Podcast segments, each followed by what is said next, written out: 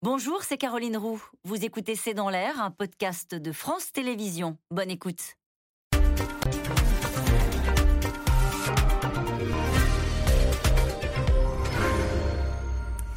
Bonsoir à toutes et à tous. Nous attendons vos questions SMS, Internet et réseaux sociaux pour alimenter notre discussion. Moscou a habitué les Occidentaux aux menaces après le nucléaire, les armes chimiques. Le ministre des Affaires étrangères russe a évoqué hier le risque élevé, cette fois-ci, de troisième guerre mondiale. En difficulté sur le terrain euh, et face aux alliés qui euh, renforcent leur aide à l'Ukraine, Sergei Lavrov hausse le ton. Il faut dire que les Américains sont passés à la vitesse supérieure avec la livraison d'armes offensives rejointes par la France et aujourd'hui l'Allemagne qui annonce l'envoi de chars après des semaines d'hésitation. Une réunion se tient depuis ce matin outre-Rhin dans une base militaire de l'OTAN avec une quarantaine de pays autour de l'Ukraine, un front uni de ceux qui veulent aider Kiev à arracher une victoire militaire. Pendant ce temps-là, le secrétaire général de l'ONU en visite à Moscou tente d'arracher, lui, de son côté, un cessez-le-feu. Quand Moscou agite la Troisième Guerre mondiale, c'est le titre de cette émission. Avec nous pour en parler ce soir, François Clémenceau, vous êtes rédacteur en chef international au journal du dimanche, général Vincent Desportes.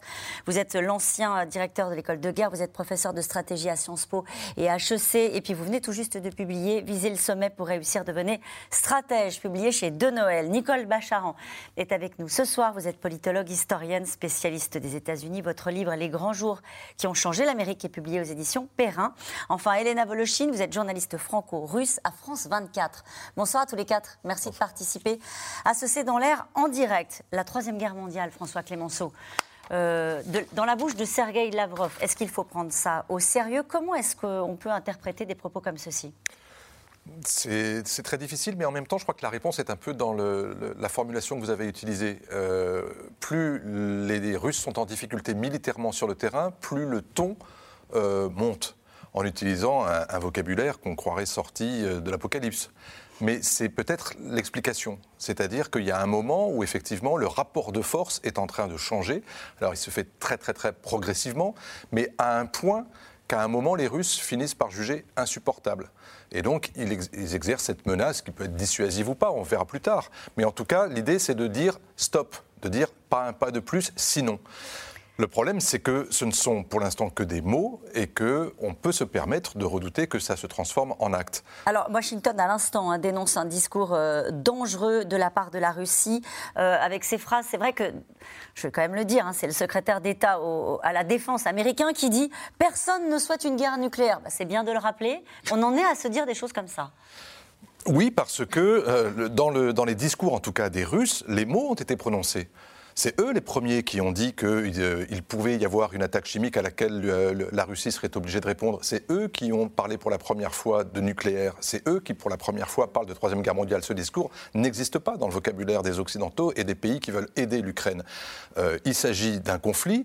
L'agresseur est la Russie, l'agressé est l'Ukraine un bloc euh, se réunit autour de l'Ukraine pour contribuer à sa défense, à sa légitime défense. Et dans le même temps, les Russes estiment que cette contribution des Occidentaux atteint une limite qui devient insupportable. Ils parlent aussi de co-belligérance et ils disent si vous vous retrouvez en face de nous, c'est la guerre. Et si c'est une guerre, à ce moment-là, alors le terme est exagéré, pas mondial, parce que pour qu'elle soit mondiale, il faudrait que d'autres puissances à travers le monde s'engagent. On n'en est pas encore là. Mais clairement, ils visent l'OTAN. Et l'OTAN, pour lui, c'est ce groupe euh, d'une quarantaine de pays euh, qui, aujourd'hui, euh, avec les Européens, contribuent fortement à ce que l'armée ukrainienne puisse se défendre quasiment à égalité avec les forces russes. Et ça, on va y revenir dans le détail parce que la réunion a eu lieu euh, aujourd'hui. Elle est importante. Il y a une quarantaine de pays autour de. Pas une réunion de l'OTAN. Hein. Non, ça se passe dans une base de l'OTAN, mais c'est pas une réunion de l'OTAN puisqu'il y a des pays qui ne sont pas membres de l'OTAN. Mais on en parlera dans un instant euh, avec vous, général Vincent Desportes. Restons sur cette phrase de, euh, du, ministre des Affaires étrangères russe. on est, il y a une chose de sûr en écoutant attentivement François Clémenceau, c'est qu'on n'est pas du tout dans la désescalade. Pas du tout, pas du tout. On est même dans l'escalade des mots et dans l'escalade de la sémantique. C'est vrai des deux côtés. Euh, Monsieur Biden a parlé de régime Chan, de changement de régime. Il a parlé de génocide. Donc on voit qu'on est dans un vocabulaire qui est assez élevé. Et quand on parle cette troisième guerre mondiale, elle est quand même dans la continuité, comme l'a dit François Clémenceau. On a parlé depuis le début de, de menaces nucléaires. Donc il n'y a pas vraiment de changement.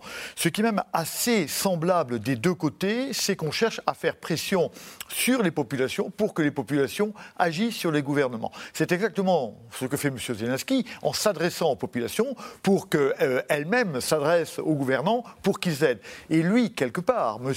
Monsieur, Vladimir, monsieur Lavrov, s'adresse aux populations en disant attention. À quelle population? Aux à population occidentale. Non, occidentale. En disant dites à vos gouvernants d'arrêter parce que ça pourrait très mal se tourner. Donc on est bien dans une continuité, on est bien dans une manœuvre de la communication. Ce qu'il faut remarquer, comme le disait François Clémenceau, c'est que c'est une preuve d'impuissance. C'est-à-dire qu'aujourd'hui, ben, les Russes ne font rien. On voit que les Occidentaux en font de plus en plus, on en parlera tout à l'heure très probablement, et que les Russes ne font rien. Ils sont toujours acculés, et donc ils en sont réduits à monter dans les, dans dans les termes, à monter dans la sémantique. Ce qu'ils ne peuvent pas faire sur le terrain militaire, enfin pour l'instant, et tant mieux, j'allais dire, puisque étant donné les menaces qui sont agitées, on peut dire tant mieux, ils le font euh, sur le terrain de la diplomatie et des prises de parole comme celle de Lavrov. C'est ça que vous expliquez Absolument. Le, problème des Russes, c'est qu'en en, termes d'armement classique, ils peuvent difficilement modifier le rapport de force et que la vraie modification du rapport de force, la vraie modification de la situation,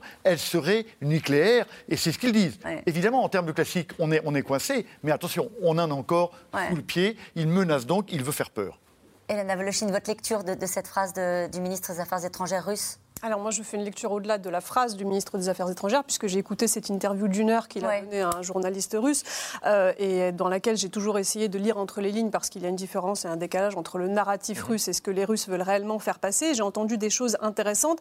Euh, cette interview m'a conforté notamment dans l'idée que, effectivement, la Russie aujourd'hui n'est pas en guerre contre l'Ukraine, mais elle est en guerre contre les États-Unis et contre l'OTAN. Et notamment, Sergei Lavrov a dit si l'OTAN fait la guerre à la Russie via ses proxys, à la guerre comme à la guerre. C'est un discours qu'on entend sans cesse du côté des Russes, c'est-à-dire que, euh, soi-disant, ce sont les États-Unis qui font la guerre à la Russie en utilisant le terrain ukrainien, et c'est un narratif qui est absolument mythologique, puisqu'on sait aujourd'hui que ce que veulent absolument euh, faire les États-Unis, c'est éviter la co-belligérance pour éviter justement la Troisième Guerre mondiale. Or, il faut bien noter que dans le discours, euh, dans la propagande russe et dans le narratif qui est fait de cette guerre, eh bien, cette guerre, soi-disant, cette Troisième Guerre mondiale théorique, elle existe déjà. C'est-à-dire que les Russes affirment et martèlent au quotidien que les États-Unis sont en train de faire la guerre à la Russie. qu'est-ce que justifie, euh, qu'est-ce qui sert à justifier cela aux yeux de l'opinion publique russe C'est que les États-Unis livrent des armements à l'Ukraine. Et ceci, dans la selon la position russe, suffit à dire que déjà les États-Unis. Donc ils sont considérés comme des co-belligérants dans le discours, en tout cas, de la part des Russes. Tout à fait. Dans le discours russe, la Russie implique que d'abord, ce sont les États-Unis qui ont lancé cette guerre et ensuite qu'effectivement, ils sont déjà en guerre contre la Russie. Et ça, c'est très important parce qu'il faut comprendre que l'opinion public russe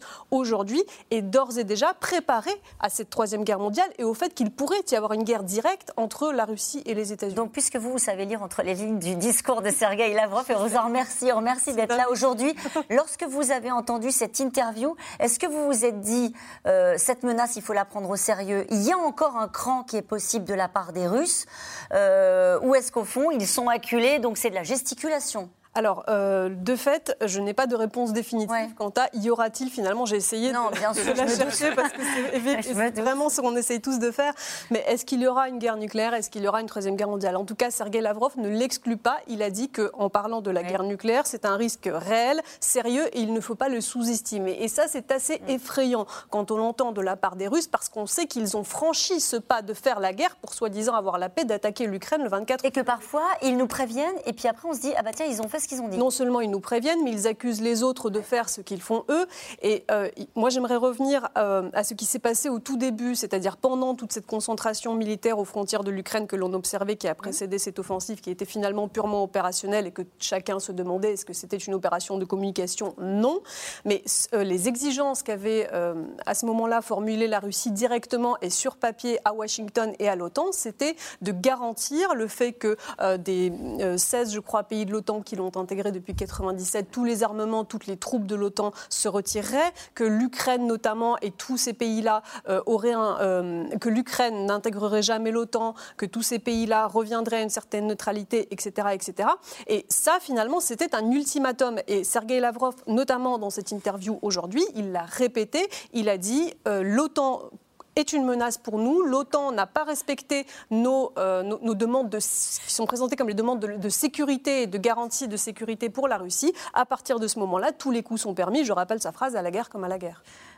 Il va peut-être pouvoir s'appuyer sur une phrase de euh, Lloyd Austin, euh, Sergei Lavrov, qui est donc secrétaire d'État américain à la Défense, qui a dit Nous voulons voir la Russie affaiblie à un degré qu'elle ne puisse plus faire le même genre de choses que l'invasion en Ukraine. Donc il y a quand même la volonté des Américains d'être dans euh, cet affrontement aussi direct avec, avec la Russie. Mais il n'y a aucun doute que la vision à Washington, c'est qu'on il n'y aura pas de paix avec Vladimir Poutine, sous aucune forme. Et même qu'il n'y aura probablement pas de négociation. C'est vrai que la, vision américaine, elle s'est quand même beaucoup durcie comme une sorte de, de perte des dernières illusions.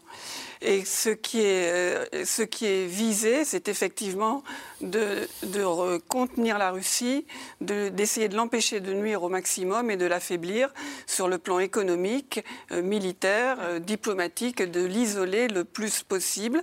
Et là, on voit bien, et vous l'avez tous évoqué, que les Russes sont en difficulté, même dans l'est de l'Ukraine, ils avancent peu ou, à peine. Et on craint évidemment que Vladimir Poutine, qui joue sa peau, il faut bien le dire, euh, n'aille aux extrêmes, justement parce qu'il ne voudra pas, il ne voudra pas perdre le pouvoir, il ne voudra pas couler tout seul.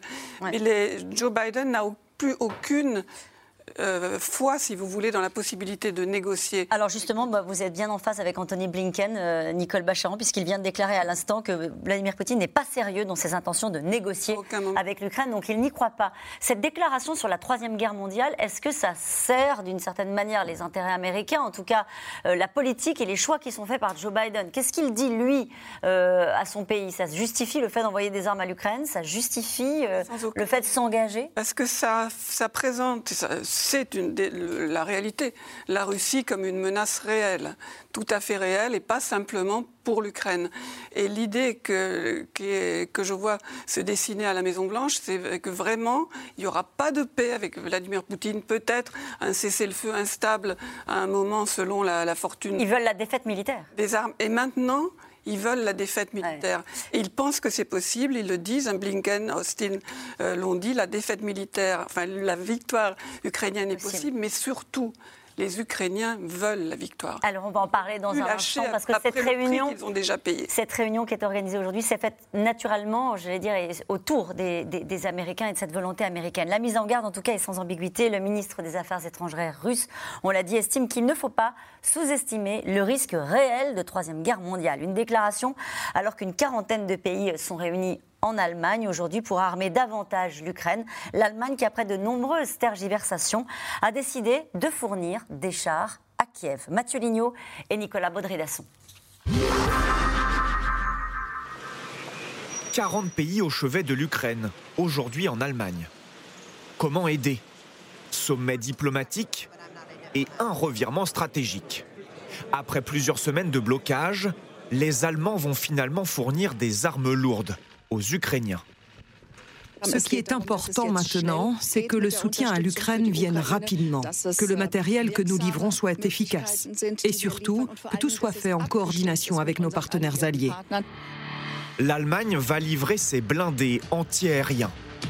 Des armes vieillissantes, mais Berlin emboîte enfin le pas, notamment aux États-Unis. Son chef de la diplomatie, Anthony Blinken, est en pleine tournée européenne. Hier, il était à Kiev avec le président Volodymyr Zelensky. Nous sommes de retour. La raison pour laquelle nous sommes de retour, c'est grâce à vous, grâce au courage, au leadership et au succès extraordinaire que vous avez eu en résistant contre cette horrible agression russe. Si cela ne vous dérange pas, l'ordre du jour de notre réunion est guidé par les priorités de l'État en guerre, l'Ukraine. Alors ces priorités sont les armes et le soutien des États-Unis et de nos partenaires européens. Artillerie américaine, française, batterie de missiles slovaques et britanniques, chars polonais l'Ukraine est ravitaillée par des milliards de dollars d'armements en tout genre. Face à cette aide matérielle toujours plus massive, la Russie s'inquiète et ressort la menace de l'arme nucléaire, le spectre de la Troisième Guerre mondiale. Les risques sont vraiment considérables. Et je ne voudrais pas élever artificiellement ces risques. Beaucoup aimeraient ça. Le danger est sérieux, réel, et nous ne devons pas le sous-estimer. Dans un grand entretien à la télévision russe, Sergei Lavrov critique hier l'influence des États-Unis et de l'OTAN sur les négociations de paix. C'est une comédie de stand-up. C'est une imitation de négociation pour la mise en place d'un ensemble de mesures. La Russie se dit toujours prête à négocier, alors que son territoire aurait été touché par des frappes ukrainiennes. Des dépôts de carburant ont été détruits à 150 km de la frontière, peut-être par un drone ukrainien. L'armée russe attaque toujours le Donbass, mais son offensive peinerait à percer les défenses ukrainiennes. Au milieu des combats, les populations civiles, toujours terrées dans les caves. Je veux rentrer à la maison. Nous avons survécu à la faim et au froid pendant la Seconde Guerre mondiale. Et maintenant, ça recommence. C'est difficile de surmonter tout ça. Combien de temps ça va encore durer? On attend la libération, de pouvoir sortir d'ici. On remercie nos gars, nos héros, qui nous préparent les repas, qui vont chercher du bois pour le feu et qui nous donnent à manger. Pendant ce temps, les Ukrainiens renforcent leur ligne de défense pour tenter de repousser encore une fois l'envahisseur russe. Et cette question de Patrick dans Isère, ne faudrait-il pas que de leur côté les États-Unis arrêtent de faire monter la tension? Nous sommes entre les deux. Bah, c'est une bonne question parce qu'on s'aperçoit que euh, l'harmonie ou, ou en tout cas l'entente, euh, on avait beaucoup parlé avant le conflit et au début du conflit de concertation. Tout était concerté et les Américains communiquaient avec les Européens d'une façon quotidienne sur les besoins de l'Ukraine, sur ce qu'il fallait faire, sur les négociations également. Et là, on a l'impression que les Américains sont plus hauts, plus forts que le discours des Européens et même que le discours de certains pays européens en particulier, dont la France.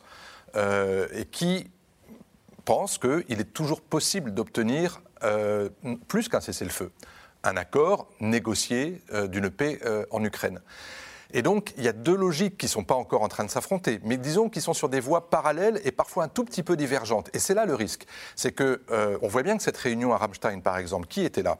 Une quarantaine de pays, pas tous de l'OTAN, certes, beaucoup d'Européens, mais qui a envoyé qui? Quel était le niveau de représentation? Bah, Par exemple, la France a envoyé son ambassadrice à Berlin et le sous-chef opération euh, au commandement. Florence Parly n'était pas là la ministre ni le chef d'état-major n'étaient là, alors que beaucoup d'autres pays ont envoyé des ministres et des chefs d'état-major. Donc ça montre bien que on n'est pas totalement dans cette, euh, dans cette vision des choses. Oui, on est solidaire avec l'Ukraine. Oui, on envoie des armes à l'Ukraine. Des armes offensives. On n'a pas toujours communiqué dessus pour des raisons qui tenaient euh, euh, à la surprise ou à la dissimulation. Mais là, le président de la République lui-même dit on va envoyer des canons César, des canons de 155. C'est très utile pour la guerre de front qui s'engage dans l'est de l'Ukraine. On va former des artilleurs ukrainiens en France. Tout ça est en train de se mettre en place. Nous tordent un peu le bras, ils nous tordent un peu le bras, les Américains Ils vont plus vite. Ils vont plus vite et donc c'est eux qui essayent de fixer le rythme, l'accélération, à laquelle on n'est pas forcément préparé.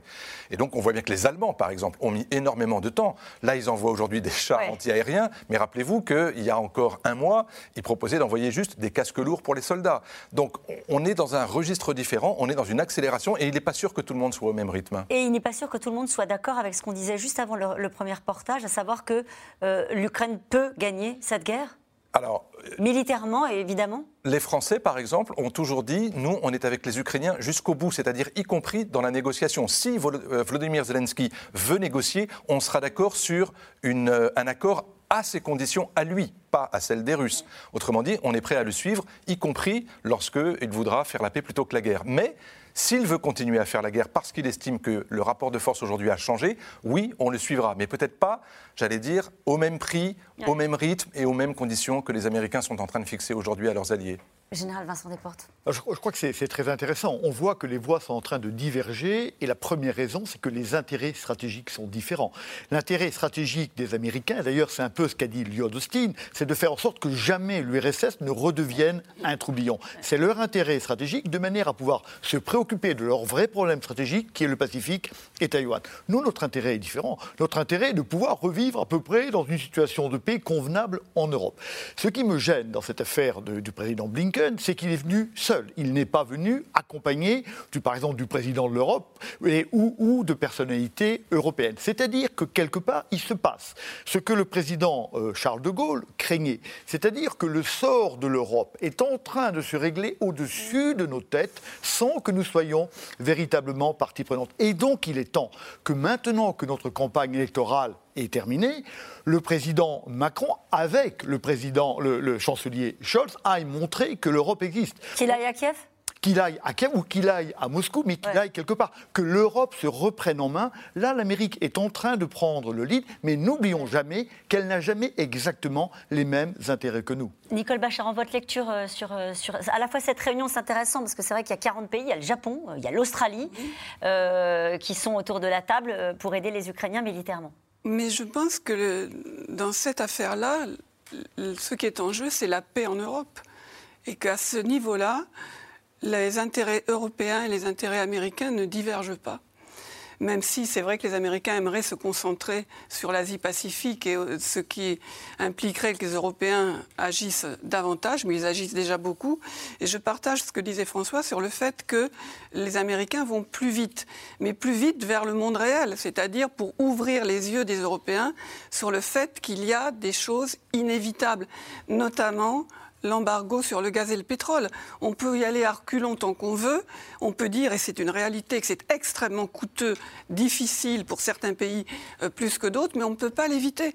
On ne pourra pas indéfiniment envoyer d'une main euh, des, armes à l'Ukraine, ce que fait l'Europe, et de l'autre côté, des millions chaque jour à, Vladimir Poutine. Donc toute la question est celle de la paix en Europe. Ce n'est pas juste, euh, pas juste l'Ukraine. La question est jusqu'où aller dans la volonté de, fournir des armes euh, à l'Ukraine. On voit bien que là, on est sur le fil. On a commencé cette discussion en évoquant la réaction des Russes. Euh, on est aux premières loges quand même. Hein. On est aux premières loges et la question est celle qui est posée dès le début, celle de la co-belligérance. Quand Lavrov dit il ment à chaque phrase, mais quand il dit c'est une guerre des Occidentaux par procuration, c'est vrai. C'est absolument vrai. Et, Lavrov a agité la menace nucléaire dès les premiers jours de la guerre. Ça ne date pas de maintenant. Au tout début, c'était vous les Occidentaux ne bougez pas, n'envoyez pas d'armes, sinon menace nucléaire. Et d'ailleurs, Jean-Yves Le Drian avait dit n'oubliez pas que l'OTAN et la France sont également des puissances nucléaires. Mais ça veut dire que dans ce bras de fer, l'Occident, organisé comme vous l'avez bien expliqué les uns les autres, avec les divergences et les nuances, est en train de gagner un peu du terrain dans son bras de fer avec euh, euh, Moscou, parce qu'il y a d'un côté les menaces, mais de l'autre des armes lourdes euh, qui sont envoyées aux Ukrainiens, alors que jusqu'à présent, effectivement, c'était une forme de ligne rouge posée par, par Moscou. Oui, effectivement, parce que les Européens sont venus, et je rejoins Nicole Bacharan, sur le fait de comprendre que c'est une guerre qui les menace euh, eux aujourd'hui directement. Et pendant très longtemps d'ailleurs, la France et l'Allemagne disaient il faut que nous, on soit partis de ce dialogue sur la sécurité européenne et que ce ne soit pas un dialogue entre euh, Moscou et les Américains. Le problème, c'est que d'un point de vue de la Russie, et Sergei Lavrov l'a redit d'ailleurs dans cette interview, il a dit cela ne sert à rien de parler à Zelensky, il faut parler aux Américains et à ceux qui dirigent l'Ukraine de l'extérieur. Donc ça, dans le, dans le narratif russe, ce sont les États-Unis. En fait, ils sont vraiment dans une logique de confrontation des blocs. D'ailleurs, Sergei Lavrov, en parlant de la guerre nucléaire, nous a ramené à Cuba et à la crise des missiles. Donc, euh, d'un point de vue russe, en tout cas, l'interlocuteur, si ce n'est l'ennemi, aujourd'hui, ce sont les Américains. On a vu pendant des années, depuis 2014, et qu'a été lancée cette offensive dans le Donbass, en Ukraine de l'Est, puisqu'il faut encore le rappeler, cette guerre dure depuis finalement 2014, c'est là que tout a commencé. Eh bien, euh, les, Russes ont toujours dit qu'ils ont euh, certes participé à ce format dit de Normandie, emmené par la France et l'Allemagne. Ils ont toujours dit que c'était les Ukrainiens Ukrainiens qui faisaient capoter les négociations. Ils ont toujours dit que c'était la faute des Ukrainiens si les accords de Minsk n'étaient pas réalisés. Donc il y avait toujours ce format et très récemment, ils ont encore relancé cette, cette, initiative et cette idée de dialoguer sous l'égide de la France et de l'Allemagne. Mais tout ça n'était qu'un écran de fumée pour, in fine, parler avec les Américains, atteindre les Américains et gagner ce bras de fer contre les Américains. Donc les Européens auront beau faire des pieds et des mains, livrer des armes, etc. Dans le discours russe, ce sera toujours l'Europe à la botte des États-Unis et une confrontation entre les deux grands blocs. Et d'ailleurs, juste pour faire suite à cette réunion, Washington et ses alliés se rencontreront tous les mois euh, pour euh, aider militairement euh, l'Ukraine. C'est ce qu'a évoqué à l'instant le secrétaire d'État à la Défense américain. Oui, c'est un groupe de contact, c'est comme ça que ça s'appelle. Et c'est sur le même format d'ailleurs que ce qui s'était passé au moment de la guerre des Balkans, où il y avait un groupe de contact qui réunissait les Américains, les Européens et qui se voyait très régulièrement pour voir comment on pouvait, avec l'OTAN, avec les Européens, euh, contribuer à ramener la paix en Sous l'égide des États-Unis. Sous l'égide des États-Unis. Mais, mais, mais, voilà, euh, ça a débouché. Parce que ce groupe de contact, c'est celui qui est allé, in fine, négocier à Dayton la paix en Yougoslavie. Donc euh, on n'est plus du tout, effectivement, le... quand on parle des accords de Normandie, j'ai l'impression que c'était il y a trois siècles. c'est mort, c'est fini ça ne, pourra pas revenir, on ne pourra pas retrouver un climat et des objectifs de négociation comme ceux qui étaient fixés dans le cadre des accords de Minsk. On en est maintenant à soit un conflit gelé. S'il y a un cessez-le-feu et on arrête les hostilités là où elles sont, c'est-à-dire essentiellement euh, à l'est du Donbass et puis euh, éventuellement le, vers Mariupol, le sud, la mer d'Azov, mais sinon, c'est effectivement la reconquête de l'Ukraine, de sa souveraineté, jusqu'à ses frontières avec la Russie, et soit par les négociations si c'est possible, mais sinon par la force. Et le rapport de force, oui, aujourd'hui, on vient tous de le dire, indique que c'est possible. C'est possible. La victoire militaire, avec l'aide qu'on a bien évoquée depuis le début de l'émission, avec l'aide militaire occidentale, la victoire militaire est possible. Mais le prix à payer pour les Européens n'est pas le même que le prix à payer pour les Américains. Parce que les Américains sont chez eux, ils sont de l'autre côté de l'Atlantique. Pour eux, 3 milliards de fournitures d'armes à l'Ukraine, c'est un petit trou dans leur déficit budgétaire. Pour nous, 1 milliard d'euros versés par la Commission européenne pour que l'Ukraine puisse acheter des armes ou pour qu'elle puisse s'en faire livrer, euh, c'est pas du tout. on n'est pas dans le même ordre d'idées et on le fait effectivement, comme le disait Nicole, pas à reculons, mais on le fait effectivement un peu contraint et forcé parce qu'on s'aperçoit qu'il n'y a pas d'autre alternative parce que les Russes ne laissent pas d'autre alternative. Juste euh, une question sur, vous avez évoqué la campagne euh, électorale qui est donc terminée, même si on est entré dans la campagne des législatives, ce sera peut-être moins chronophage pour le président. Est-ce qu'il va, il a prévu de, se rendre à Kiev? Est-ce que c'est une hypothèse? Et est-ce que vous diriez qu'il est en retrait par rapport à la position allemande euh, sur la livraison d'armes et sur la, stratégie qu'il faut avoir vis-à-vis de la Russie La difficulté d'Emmanuel Macron est la même aujourd'hui qu'hier, malgré l'élection. Il reste le président de l'Union européenne jusqu'à la fin du mois de juin. Et à ce titre-là, il est obligé d'être l'homme un peu du consensus des Européens, en tout cas lorsqu'il s'adresse à Poutine, lorsqu'il se fait le relais de Zelensky auprès de Poutine et lorsque lui-même, éventuellement, ira à Kiev. Il a dit ou il a laissé entendre plutôt que s'il y allait, ce serait avec le chancelier Scholz pour montrer que le couple franco-allemand, moteur de l'Union européenne, est aux côtés de l'Ukraine. Je crois que ce qui est important, vous avez raison de rappeler l'accord de Dayton, mais ça fait 25 ans. Ça fait 25 ans. Et donc, je crois que nous avons mûri, les choses ont changé. Obama, depuis, a dit qu'il était le président du Pacifique, etc. Effectivement, c'est un problème de paix en Europe. Mais donc, c'est d'abord un problème européen. C'est pour ça que l'Europe doit retrouver absolument toute sa place. Quand le président, quand, quand M. Blinken, qui représente la première puissance nucléaire au monde, se met sur le théâtre de guerre face à la deuxième puissance nucléaire au monde et que nous, nous n'avons rien à dire, je dis c'est assez anormal. C'est quand même notre problème. Et c'est pour ça que l'Europe doit redevenir un acteur majeur et ne pas subir le fait que l'Amérique, à nouveau, nous n'avons rien appris. Nous ne, il faut absolument retrouver la place. Général Vincent Desportes, est-ce qu'elle n'est pas victime de ce qu'elle est? Euh, l'Europe dans un moment d'urgence comme celui-ci. Euh, vous avez évoqué le fait qu'Emmanuel Macron est empêché dans sa prise de parole même et dans les choix stratégiques qu'il peut faire parce qu'il parle à 27 et qu'on voit bien qu'avec l'Allemagne, la France et d'autres pays européens, la Pologne, on n'est pas du tout dans la même stratégie vis-à-vis des Russes. vous, avez, vous avez parfaitement raison et c'est l'absence du président Macron pendant un mois qui a créé peut-être ou laissé faire cette divergence polonaise, cette divergence hongroise. Et je crois que sa première mission aujourd'hui, c'est d'arriver à reformer ce qui s'est créé dès le début de cette guerre, de manière à apporter un front uni et à faire parler l'Europe. Je crois que s'il a une mission pour l'Europe, elle est dans ces deux mois et elle est extrêmement importante. Alliée avec les Américains complètement, totalement, mm. mais c'est la, paix chez nous et nous devons en être l'acteur majeur. Il y a la partie militaire, la partie livraison d'armes dont vous avez parlé à l'instant, et puis il y a la partie ONU, euh, puisque euh, le secrétaire général de l'ONU est en visite à Moscou. Euh, qu'est-ce qu'il espère? Alors, il ne l'a pas encore vu, Vladimir Poutine, il va le voir? Oui, alors bah, qu'est-ce qu'il espère finalement Ça serait d'essayer de, comprendre est-ce que les Russes vont pousser jusqu'au bout la logique militariste ou est-ce qu'il y a une voie pour la diplomatie? Et d'ailleurs, la question a été aussi posée euh, dans cette interview à Sergei Lavrov et il n'y a pas vraiment répondu. Euh, il y a aussi le fait que les Russes sont membres du Conseil de sécurité de l'ONU. Donc, quelles que soient les résolutions qui, devraient, qui pourraient être présentées euh, concernant l'Ukraine, eh bien, là-dedans, vous avez aussi la Russie et la Chine. Donc, finalement, on essaye de faire marcher tous les canaux de la diplomatie pour comprendre finalement d'abord que veut réellement Vladimir Poutine in fine dans cette guerre, quelle est la marge de manœuvre des Occidentaux. Euh, évidemment, euh, si il y a possibilité de, parler et de dialoguer avec, avec Vladimir Poutine. La position occidentale jusqu'à présent est qu'il faut, il, faut dialoguer. Euh, juste le ministre ukrainien des Affaires étrangères a dit Nous mettons en garde Antonio Guterres sur un éventuel piège diplomatique.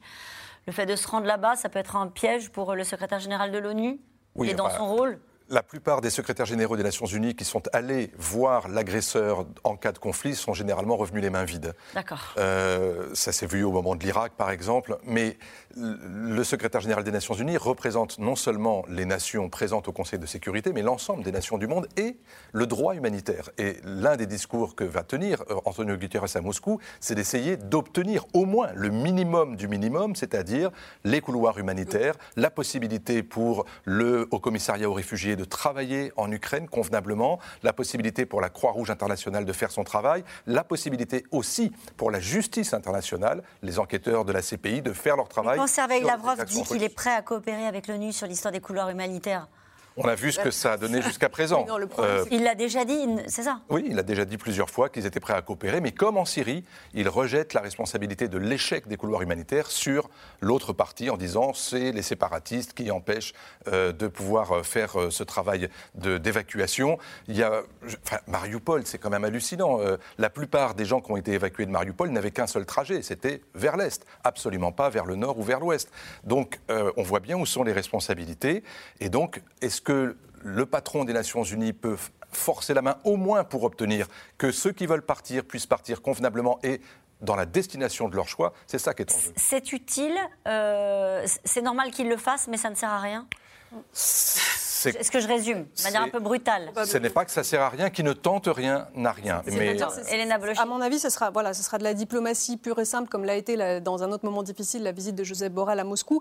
C'est-à-dire qu'effectivement, il, il, va être servi par le narratif russe qui va être de dire nous, nous respectons à la lettre les conventions de Genève, nous respectons à la lettre le droit humanitaire international, nous, nous, ouvrons, nous sommes le seul pays d'ailleurs, ils disent il n'y a que les Russes qui ouvrent des couloirs humanitaires et les Ukrainiens qui ne les respectent pas. C'est ça le piège dont parlait le ministre des Affaires étrangères oui, mais je ne pense pas qu'Antonio Guterres sera dupe de ce discours. C'est juste le problème, c'est qu'il va se heurter à un, mur, à une fin de non-recevoir. Il ne peut pas ne pas y aller. C'est pour ça que j'étais un peu en difficulté pour répondre à votre question. Qu'est-ce qu'il veut aller faire là-bas? Il va faire son boulot de diplomate. Il va juste aller parler, représenter, faire de la diplomatie et sonder. Mais, il aurait dû commencer par aller à Kiev?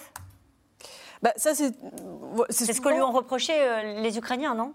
Non, alors le, truc, c'est que si on, c'est qu'on va à Kiev, euh, l'intérêt d'aller à Kiev, et c'est ce qu'a fait aussi Emmanuel Macron, c'est d'aller d'abord à Moscou et ensuite d'aller à Kiev juste avant le lancement de l'offensive. C'est, d'aller rapporter à Volodymyr Zelensky, euh, d'aller sonder Vladimir Poutine pour rapporter à Volodymyr Zelensky qu'est-ce qui est possible ou qu'est-ce qui ne l'est pas. Parce que finalement, il sait très bien ce qu'il va aller faire à Kiev et quels, vont être l'objet de la discussion à Kiev. Mais à part le symbole, c'est normal qu'il le fasse dans ce sens-là. Je pense que c'est normal d'un point de vue purement stratégique qu'il aille d'abord à Moscou pour voir qu'est-ce que Vladimir Poutine, où est-ce qu'il en est de sa réflexion et ensuite aller le rapporter. Général.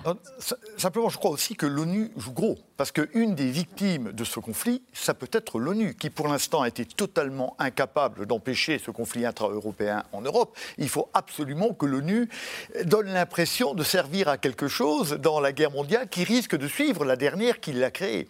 Et donc, euh, en fait, euh, là, il joue ça. L'ONU joue, joue, joue, ça. Il faut qu'il obtienne quelque chose. L'ONU va sortir évidemment modifiée de ce conflit, mais c'est même la survie même de l'ONU qui est en jeu. Vous êtes d'accord avec ça, Nicole ah Bacharan Je pense que la survie de l'ONU est, est, totalement, totalement en jeu, et je ne suis pas du tout optimiste, je vous l'avoue, pour, pour, pour, cette survie. Parce qu'effectivement, vous citiez, je crois, Elena, le, le Conseil de sécurité avec la, Chine et la Russie, donc Conseil de sécurité totalement impuissant, comme aux pires heures de, de la guerre froide. Et c'est normal qu'Antonio Guterres aille à Moscou, et il n'obtiendra rien, hmm. que des mensonges, parce que le minimum qu'il cherche à obtenir, François le rappelait, c'est l'évacuation des civils de Mariupol vers la destination de leur choix et non pas ce qu'il faut appeler des déportations vers la Russie, car on a de plus en plus de rapports de, déportation d'adultes et d'enfants vers des destinations inconnues, euh, inconnues en Russie.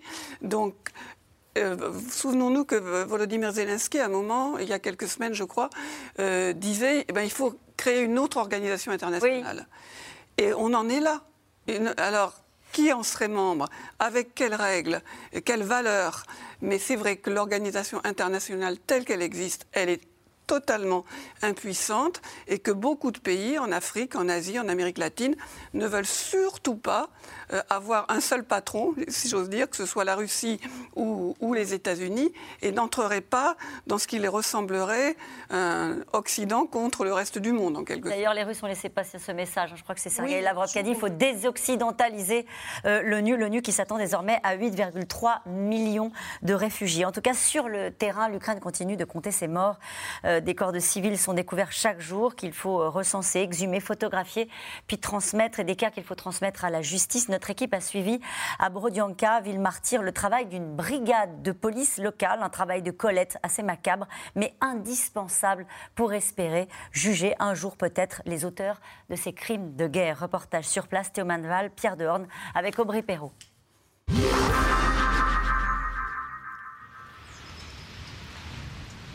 Borodienka, ou du moins ce qu'il en reste. Au nord-ouest de Kiev, la ville est la plus détruite de la région. Plus encore que sa voisine désormais tristement célèbre, Butcha. Un paysage dévasté et tant de morts. La police municipale n'en finit plus de les compter. Homme inconnu. Chaque jour, elle se rend là où les habitants ont découvert des corps. Venez, je vous montre l'endroit où je l'ai trouvé.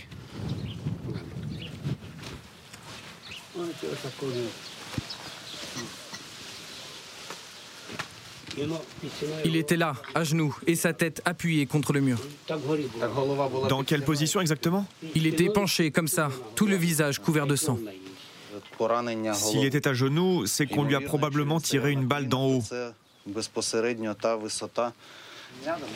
Loin de leurs tâches habituelles, ces policiers municipaux mènent l'enquête pour mettre un nom, un visage, une histoire sur cette découverte macabre. Un corps à identifier, et parfois moins que cela. Ok, montrez-nous ce que vous avez récupéré qu'on l'enregistre. On a écrit le nom, le prénom, la date et l'adresse sur la boîte. Là, c'est un morceau de colonne vertébrale. Là, un os un peu plus grand. Il faudrait trouver des dents. Elles ont dû se conserver. Maison après maison, le groupe continue sa tournée macabre. Et il n'a jamais besoin d'aller très loin. À Borodienka, les morts se comptent par dizaines.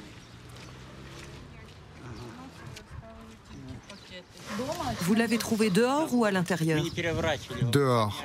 On l'a pris, on l'a entouré dans une couverture et on l'a enterré. Et à quelle date ça s'est passé On l'a enterré le 2 avril. Début avril, lorsque les troupes russes se sont retirées et que les habitants ont enfin pu sortir de chez eux. Natacha, la voisine qui lui rendait visite, est venue me dire qu'elle l'avait trouvé mort. Mais j'ai tout pris en photo avant de le toucher. C'était un être humain. La moindre des choses, c'est de l'enterrer correctement. Ces Ukrainiens veulent comprendre ce qu'il s'est passé pour un jour juger ces crimes de guerre. Il faut au moins gagner ça pour que les générations à venir sachent qu'on n'a pas le droit de commettre des atrocités pareilles. C'est terrible, ce à quoi les gens d'ici ont survécu. Je veux que personne n'ait à traverser ça encore une fois.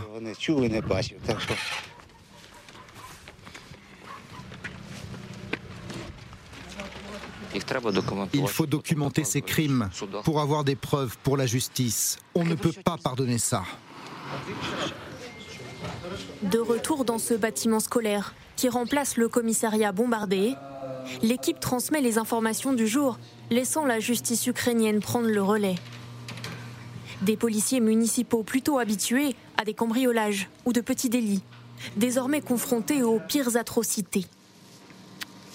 Moi, en tant que policière, tout ce que je veux, c'est aider les gens au maximum, ceux qui ont vécu l'enfer ici. Alors chaque histoire, je la prends personnellement, surtout celle où il y a des enfants, parce qu'à chaque fois, j'imagine que ça aurait pu être mes enfants. Ces enquêtes pourraient durer des mois, voire des années, tant les victimes de la guerre sont nombreuses. Pour trouver une morgue avec de la place ce jour-là, il a fallu faire plus d'une heure de route. François Clémenceau, votre réaction à ce reportage, c'est ce travail-là qu'il faut faire chaque jour euh, pour espérer un jour euh, évoquer devant les tribunaux les crimes de guerre? Bien sûr qu'il faut le faire. C'est euh, dans, toutes les grandes démocraties, lorsqu'il y a quelqu'un meurt, on fait ce travail de médecine légale quand, les, conditions de la mort sont, euh, suspectes. Mais là, on est face à un autre domaine, à un autre registre. On est en guerre, mais ce ne sont pas les soldats qui sont morts au front. Mm. Euh, ce sont des civils. Alors, au début de la guerre, beaucoup de civils sont morts dans les bombardements. Mais ensuite, effectivement, lorsque les Russes sont, partis, on s'est aperçu que nombre de civils ont été euh, exécutés, torturés, euh, brûlés, pour certains, euh, qu'il y a eu des actes de vengeance commis sur la population civile. Donc c'est ça qu'il faut enquêter, qu'il faut documenter pour un travail de justice. Mais cette justice, ça ne peut pas être la justice ukrainienne seule. Évidemment que ce sera la justice internationale, puisque ce sont des crimes de guerre. Donc il faut qu'il puisse y avoir ce travail. La Cour pénale internationale, ça y est, commence à collaborer avec l'Ukraine, avec l'Union européenne. Des juristes internationaux, des juristes qui ont l'habitude de ce travail-là, qui ont déjà travaillé sur d'autres conflits, sont aujourd'hui sur le terrain euh, escortés pour faire ce travail-là. Il prendra probablement des années. Et puis après, il faudra qu'il y ait une cour spéciale qui soit euh, institué et pour qu'on puisse y juger des responsables. Mais Bien évidemment que l'espoir de voir un jour euh, un nouveau Nuremberg pour y juger euh, des, généraux, pour y voir juger des idéologues, pour y voir juger des, complices du, du, chef de l'État qui a ordonné cette opération spéciale de paix en Ukraine, oui, passer de à, cet espoir-là, ça va demander énormément de temps. Et pendant que ces policiers municipaux font ce travail-là sur le terrain, dans d'autres endroits, on va revoir la carte dans un instant, dans le Donbass, il y a toujours des, combats. Euh, si on peut faire un point avec vous, Général, sur la situation militaire sur place, on a bien vu que c'était, vous l'avez dit en début d'émission, évidemment plus compliqué que les Russes imaginaient depuis le début. On rappelle qu'il y a le 8 mai, hein, euh, le 9 mai, pardon, euh, qui est une date importante pour les Russes. donc là, si on fait un point militaire, est-ce qu'ils gagnent encore du terrain? Est-ce qu'on est dans cette, ce conflit gelé avec des positions qui ne bougent plus? En tout cas, on ne voit pas très bien comment le 9 mai, le président Poutine aurait conquis le Donbass. Parce que cette attaque du Donbass, après concentration des forces qui a pris quasiment trois semaines, elle a été lancée depuis huit jours et les gains sont vraiment minimes. Et donc, les, plusieurs, les, quelques grandes villes qui sont des verrous qui doivent être pris, dont en particulier euh, Severano-Donetsk, qui est, comme, qui est un point fort, la ville de Kramatorsk, qu'on connaît pour les bombardements sur la gare, qui doit être absolument absolument prises n'ont pas été prises et ne seront probablement pas prises. Donc on voit bien que cet objectif minimaliste, en quelque sorte, de prendre le Donbass avant le 9 mai, ne sera probablement pas atteint. Alors je ne parle pas évidemment d'Odessa, qui ne sera jamais atteint pour le 9 mai. On a vu un certain nombre de frappes aujourd'hui en Transnistrie. On ne sait pas exactement à quoi ça correspond. Ça a beaucoup inquiété la Moldavie, qui a réuni son Conseil de sécurité nationale. Il y a une population russophone euh, de Moldavie qui est victime d'oppression. On dit les Russes, et là on s'est dit, ah bah c'est un discours qu'on a déjà entendu. Absolument. Sauf que pour aller en Transnistrie, évidemment, il faut passer par Odessa, et on voit que ça n'est pas extrêmement facile. Et ce serait peut peut-être le moment, par exemple, pour les Américains, s'ils voulaient montrer leur bonne volonté, d'envoyer quelques milliers de troupes en Moldavie. C'est la zone qu'on voit en rouge, hein, la ça, ça, sûrement, ça arrêterait, ça arrêterait M. Poutine. Il y a encore des choses à faire avant que la guerre ne commence là, mais il faut le faire maintenant de la même manière. Si les Américains avaient envoyé quelques milliers de soldats en Ukraine avant le 24 février, nous n'en serions pas là aujourd'hui. Ça n'a pas été fait. La Moldavie, elle est une cible possible. Peut-être faudrait-il envoyer quelqu'un, des, des soldats américains maintenant pour montrer la fermeté. Et ce ne serait pas internationalement une faute, puisque la Moldavie n'est pas dans l'OTAN, on a des accords, on peut envoyer des soldats. Pourquoi ne le fait-on pas? Considérez, euh, Général Vincent Desportes, que ces bombardements-là sont un message clairement envoyé euh, à la Moldavie, euh, aux Occidentaux euh, comment est-ce qu'on peut l'interpréter? C'est la crainte d'un conflit qui s'étend. exactement. M. Poutine dit ne vous attendez pas à ce que je m'arrête, je compte effectivement aller un peu plus loin. Ça fait partie de la rhétorique. On a eu la rhétorique de M. Lavrov hier et en même temps, on a eu les frappes. Ne nous méprisons pas, nous sommes capables d'aller encore plus loin et de nous fixer des objectifs encore plus ambitieux. Elena Voloshin, revenons avec vous sur ce qui s'est passé dans, cette zone-là. C'est intéressant parce que c'est vrai qu'on dit depuis le début qu'en général les Russes font ce qu'ils disent. Euh, là, ils considèrent on, entend les mêmes mots, c'est-à-dire une population russophone opprimée. Hum.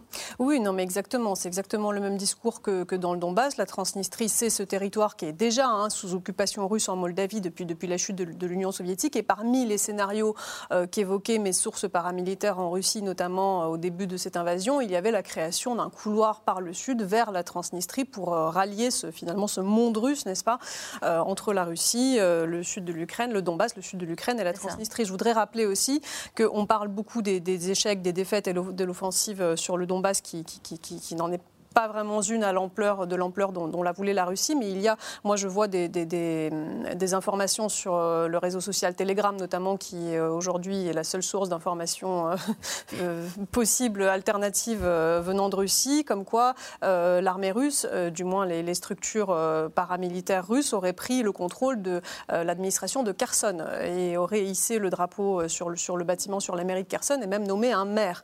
Donc on a apparemment dans ces villes de Kherson et Militopol, qui sont sous occupation russe aujourd'hui, des administrations dites militaires civiles qui sont mises en place par la Russie, comme elles ont pu l'être au tout début euh, à Slaviansk, notamment dans le Donbass, et l'une de ces villes aussi euh, avec Kramatorsk et Severodonetsk qui, pourrait, euh, qui, serait dans, le, dans, l'objectif russe de reprise du Donbass.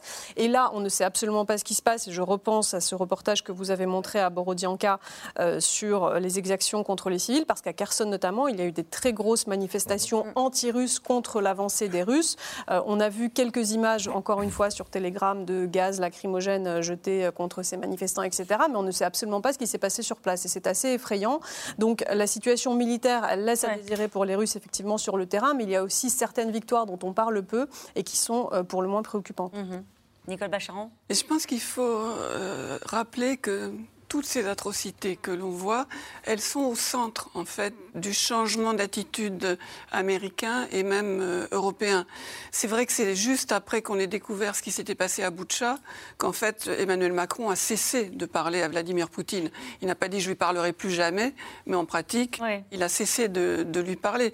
Et c'est vrai que la, découverte de ces exactions, ça joue un rôle majeur dans la montée en puissance de, de l'aide américaine euh, à l'Ukraine et de la défense par les Américains devant leur population de la nécessité euh, d'intervenir, même si c'est euh, même si c'est par procuration, parce que la, le caractère absolument gratuit de cette de cette guerre, hein, il y en avait aucune nécessité. La sauvagerie avec laquelle elle est menée, et où on voit que la guerre contre les civils fait partie, ce ne sont pas des bavures, des excès, mais la stratégie, ça accentue le côté manichéen de ce moment d'histoire, le bien contre le mal, la liberté contre la sauvagerie, etc. Et c'est ça à quoi nous sommes tous confrontés. Mm. Un gros coup de frayeur quand même cet après-midi quand euh, la situation à Tchernobyl, puisque le niveau de la radioactivité de la centrale est anormal, a d'abord dit euh, le chef de l'AIEA, avant de revoir sa position et considérer qu'au final, il n'y avait pas de quoi s'inquiéter. Euh, en tout cas, c'est un sujet qui est surveillé. Vous parliez des civils, de très très près, naturellement, la situation à Tchernobyl, la centrale ayant été occupée par, par les Russes. Emmanuel Macron, on en parlait, réélu, a évoqué dans son discours les années à venir qui ne seront pas tranquilles et qui seront historiques historique, c'est ce que vous confirmez les uns et les autres. Et dans ce désordre mondial, les regards se tournent aussi, euh, dans ce moment où on parle beaucoup de l'Ukraine, vers Pyongyang, la Corée du Nord qui menace d'utiliser l'arme nucléaire en cas d'attaque du Sud, le régime de Kim Jong-un euh, qui a mis en scène une nouvelle démonstration de force. Paul-Rémy Barjavel et Christophe Roquet.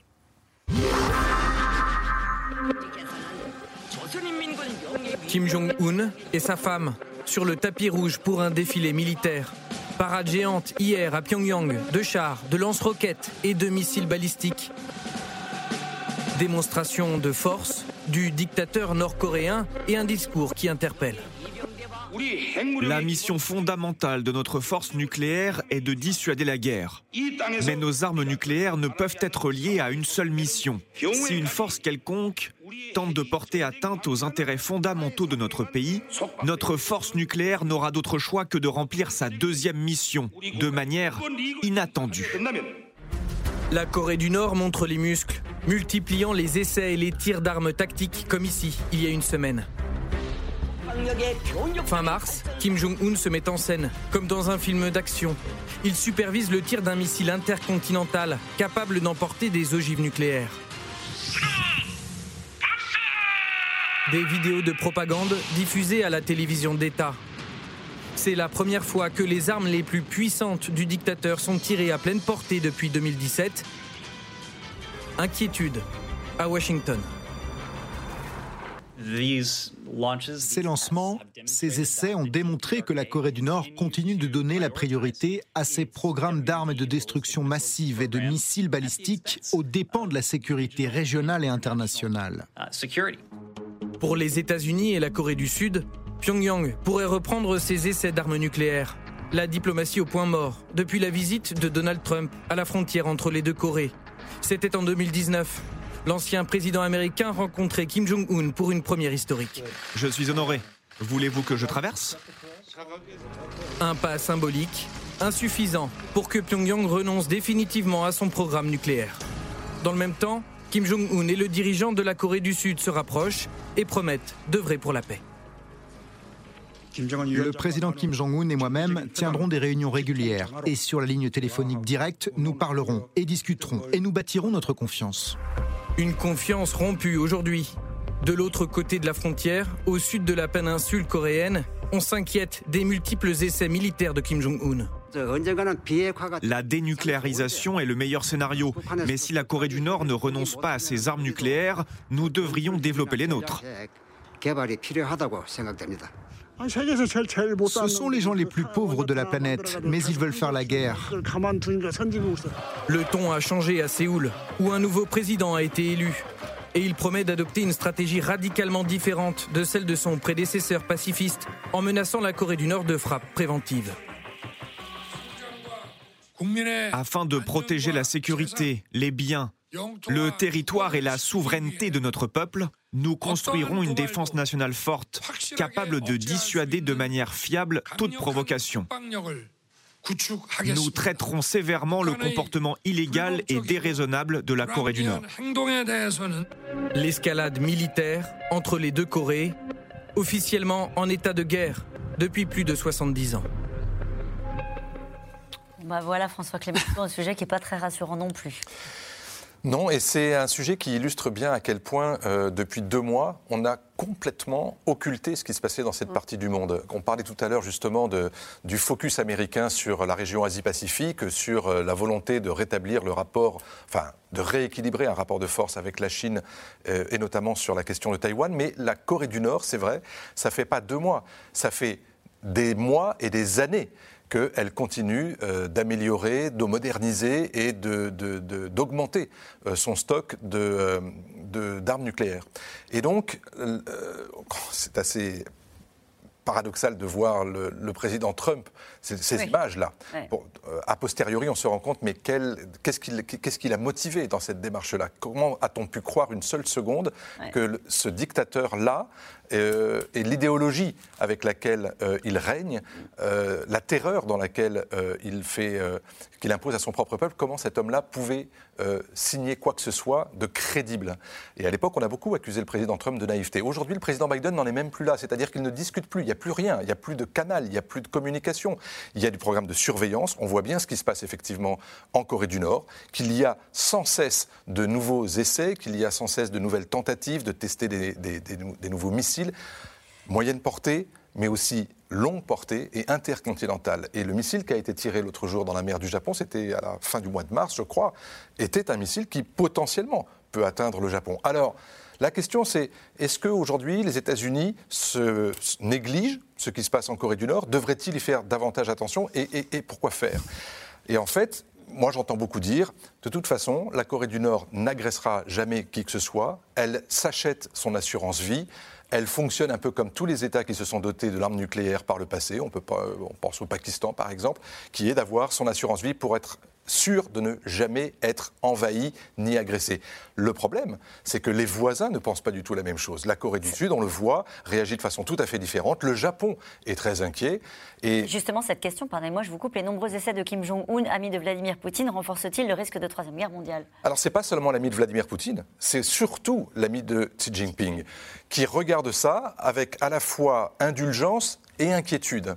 C'est-à-dire que euh, la Chine voit bien à quel point ce régime menaçant peut servir et contribuer à mettre la pression sur l'Occident et sur les États-Unis en particulier, mais en même temps, euh, savoir que tout ça se passe à ses frontières, avec la menace potentielle un jour d'un conflit qui déborderait sur son propre sol, ça n'est pas très rassurant. Elena Voloshin, pendant qu'on voyait le reportage avec ces images, cette mise en scène de la puissance nucléaire nord-coréenne, vous nous disiez, ça fait penser aux images euh, qu'on voit en Russie oui, euh, moi je suis toujours très réservée par rapport aux comparaisons entre la Corée du Nord et la Russie parce que c'est plus complexe que ça, mais euh, à dictature, dictature et à régime totalitaire, régime totalitaire. Ces images qu'on a vues de propagande, de lancement de missiles, ça nous fait sourire, mais en réalité euh, c'est effrayant parce que ce sont exactement les mêmes images que je vois en ce moment et je travaille beaucoup sur la propagande, sur les chaînes de télévision russes qui montent des blockbusters pour montrer aux Russes l'image d'une guerre victorieuse, triomphante, propre que d'une opération spéciale, pardon, pas d'une on ne peut pas dire le de mener la Russie en Ukraine, c'est-à-dire que les Russes ne voient pas les images de, villes ukrainiennes bombardées,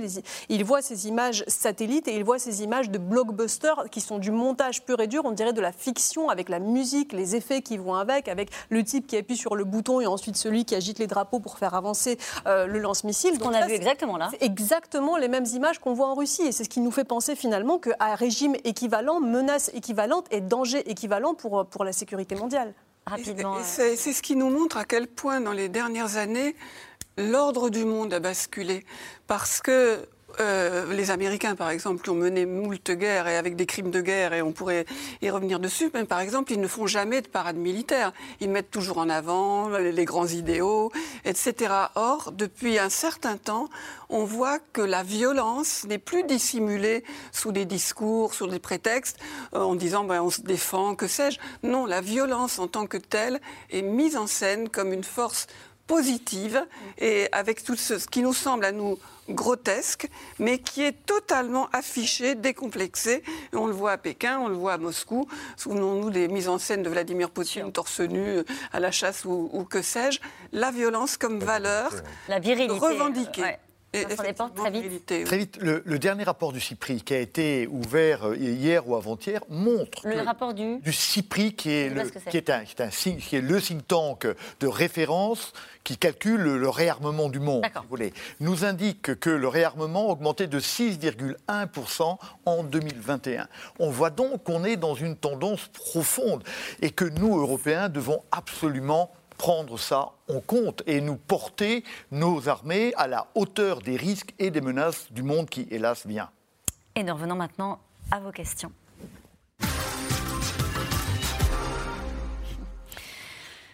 Euh, une question euh, des Neftali en Belgique. Poutine bluffe-t-il ou doit-on vraiment craindre une troisième guerre mondiale? François Clémenceau, c'est pour vous cette question. Euh, je ne crois pas qu'il bluffe. Je crois qu'il y a une partie dans son discours, dans sa vision, et y compris d'ailleurs dans son message quasiment messianique, de vouloir réinstaurer un nouvel ordre. pas seulement dans ce qu'on appelle le monde russe auquel vous faisiez référence, mais cette idée que l'Occident euh, ce n'est pas l'Occident de l'Ouest, c'est l'Occident euh, chrétien, c'est l'Occident qui va euh, de Lisbonne jusqu'à Vladivostok. Et cet Occident-là doit retrouver une forme de cohérence. Et cette cohérence, elle ne peut pas se faire sans la Russie. Au contraire, elle doit se faire sous l'impulsion de la Russie, avec l'idée et les idées qui animent aujourd'hui euh, le Kremlin et Vladimir Poutine. Et donc, Lorsque Vladimir Poutine, son entourage ou le ministre Lavrov parlent de guerre mondiale, c'est pour dire regardez à quel point nous sommes puissants et à quel point nous voulons animer cette puissance pour redevenir crédible. On est d'accord que quand Lavrov parle, c'est Poutine qui parle Quasiment. Quasiment, oui. Euh, cherche-t-on le, cherche le cessez-le-feu et la paix alors que les États-Unis continuent leur livraison d'armes? On, voit, on voit que là, on est on, est sur une ligne de crête qui, bouge et que, euh, effectivement, les choses évoluent. On est passé du côté américain d'armement de, petit calibre à des chars. Donc les choses évoluent. On voit que la ligne, la ligne évolue.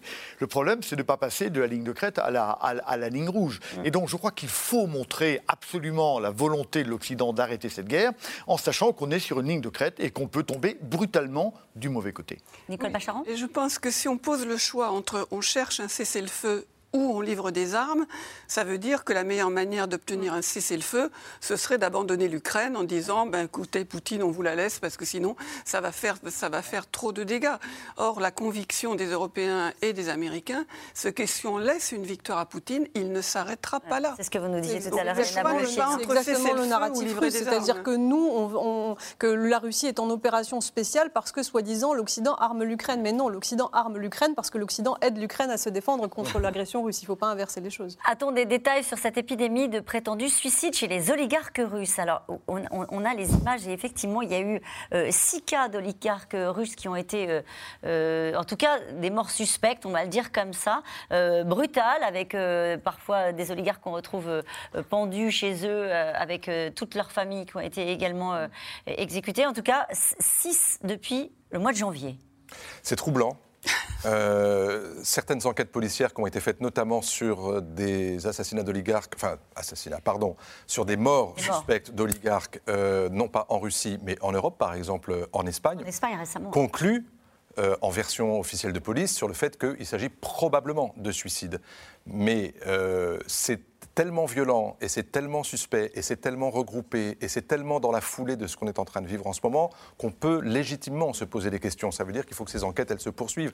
Ce sera compliqué évidemment sur le sol russe, mais sur le sol européen où vivent certains de ces oligarques, oui, il faudra s'interroger sur euh, éventuellement les liens qu'ils avaient avec Vladimir Poutine. Est-ce qu'ils étaient proches? Est-ce qu'ils avaient pris les distances? Est-ce qu'ils voulaient carrément rejoindre une forme d'opposition? On a vu par le passé des oligarques ayant choisi le camp de l'Ouest ou tout simplement une forme d'opposition être sérieusement menacés et même certains. Et on a vu que certains, ça s'est passé en Espagne, au, Royaume-Uni, hein, C'est ça. le dernier. Et honnêtement, je ne vois pas où serait la vague de désespoir poussant tous ces oligarques euh, au, suicide Le, plus suspect, le plus célèbre euh, d'un oligarque est celui de Boris Berezovsky euh, en 2013 en Angleterre.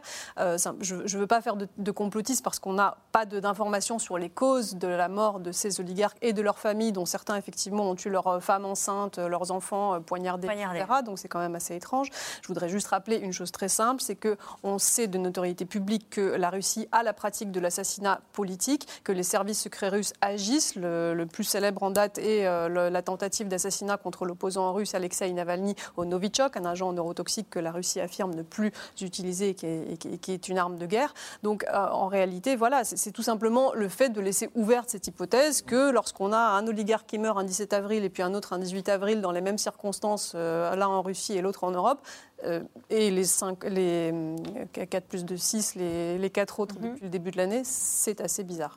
Si le conflit s'étend à la Transnistrie, que pourrions-nous faire de plus? Alors je crois que surtout il faudrait l'éviter. Et donc je dis aujourd'hui, s'il faut être sérieux, il faut envoyer quelques, des, soldats, des quelques, un message. quelques milliers de soldats disant attention, c'est nous.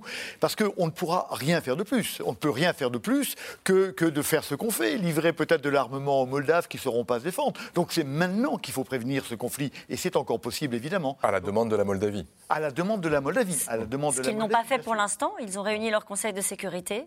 Ils n'ont pas demandé encore l'aide de l'Europe ou des États-Unis Non, c'est un pays qui, effectivement, qui n'appartient pas à l'OTAN, qui, qui, qui, est tout juste euh, primo-candidat euh, à l'Union européenne, et on sait combien de temps ça prend pour pouvoir euh, avoir ce statut-là, en sachant que s'il appartenait à l'Union européenne, euh, il bénéficierait d'un article de solidarité collective, l'article 42 qui prévoit qu'on peut aider, y compris sur le plan sécuritaire, des États qui se sentent menacés. Mais en attendant, le général a raison, on peut parfaitement euh, émettre cette hypothèse que le gouvernement moldave demande une aide sécuritaire, militaire, de défense, pour pouvoir être rassuré, et cette présence-là serait peut-être suffisamment dissuasive pour empêcher qu'on aille plus très loin. Probablement, très probablement. Une guerre entre l'Occident et la Russie est-elle vraiment évitable à moyen terme, qu'elle soit chaude ou froide? Mais je pense que ce qui est évitable, c'est une guerre avec la Russie, effectivement, mais peut-être pas euh, évitable avec Vladimir Poutine. Et c'est vrai que le, ça va au-delà du fantasme, le souhait qu'il ne reste pas au pouvoir euh, très longtemps. Hein. Cette question, toutes les capitales européennes euh, se la posent. La possibilité d'une paix avec Vladimir Poutine ne semble pas probable.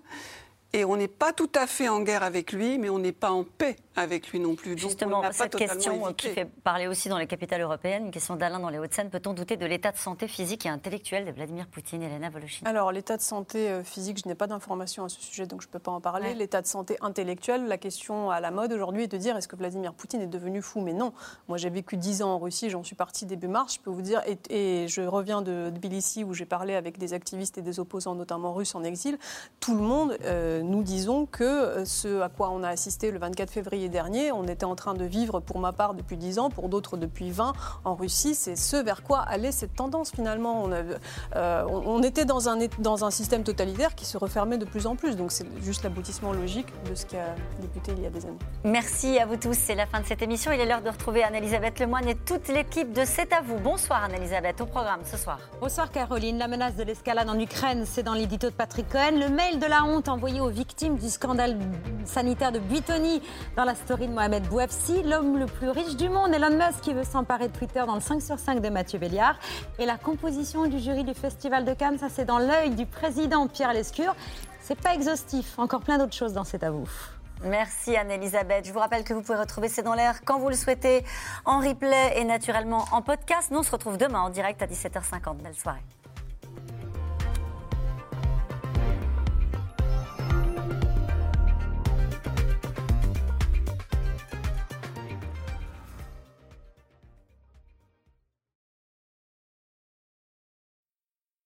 C'était C'est dans l'air, un podcast de France Télévisions. Alors s'il vous a plu, n'hésitez pas à vous abonner. Vous pouvez également retrouver les replays de C'est dans l'air en vidéo sur France.tv.